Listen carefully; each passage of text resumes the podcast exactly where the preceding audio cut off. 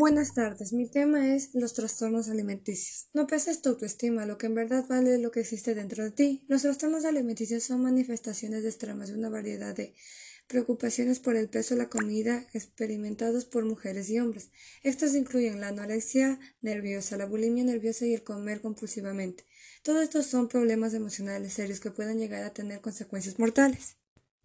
¿Cómo se desarrolla un trastorno alimenticio? Los trastornos alimenticios pueden desarrollarse a través de la combinación de condiciones psicológicas, interpersonales y sociales, sentimientos inadecuados, depresión, ansiedad, soledad, así como problemas familiares y relaciones personales.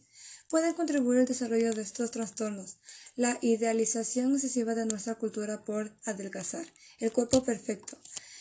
También un factor contribuyente a los trastornos alimenticios. Tipos de trastornos alimenticios. La anorexia nerviosa se caracteriza principalmente por autonegarse a las comidas. La bulimia nerviosa se caracteriza principalmente por periodos en los cuales uno come demasiado atragantarse, seguidos por purgas.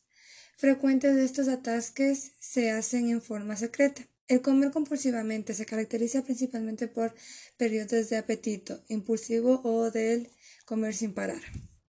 ¿Cómo se trata un trastorno alimenticio? Los objetivos típicos del tratamiento incluyen restaurar la nutrición adecuada, lograr un peso corporal saludable, reducir el exceso de ejercicio y frenar atracos y purgas, comer en exceso y provocar vómitos. Los planes de tratamiento por lo general están diseñados de acuerdo a las sesiones individuales.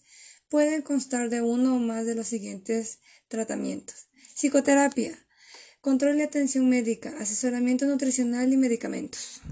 Consejos para prevenir trastornos alimenticios. Proporcionar un buen ejemplo, demostrar aceptación y tolerancia. No dejar que los medios influyan.